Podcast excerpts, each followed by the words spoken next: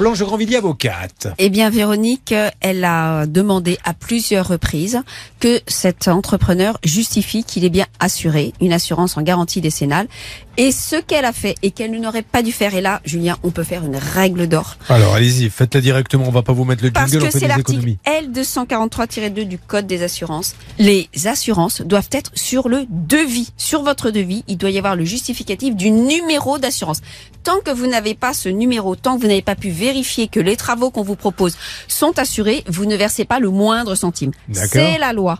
D'accord? Et même si vous avez commencé à verser des acomptes, vous n'en versez plus tant qu'on justifie pas. Aujourd'hui, on se demande si cette personne est assurée et probablement qu'il n'est pas assuré pour tous les travaux qu'il a fait. on sait pas, mais on va demander peut-être à un auditeur euh, qui passerait devant le 314 avenue de Béziers à Valros nous dire ce qu'il voit là-bas euh, devant euh, JF Rénov Bâtisse. Il y a, on va essayer par Google Maps voir si on voit quelque chose. Mais... Oui, alors à mon avis, c'est une domiciliation, mais on va essayer. Bon, on essaie. 314. Bon, Véronique, je continue. Euh, pff, voilà, préparez-vous malgré tout à faire une euh, démarche judiciaire, mais nous, on continue de l'appeler ce monsieur.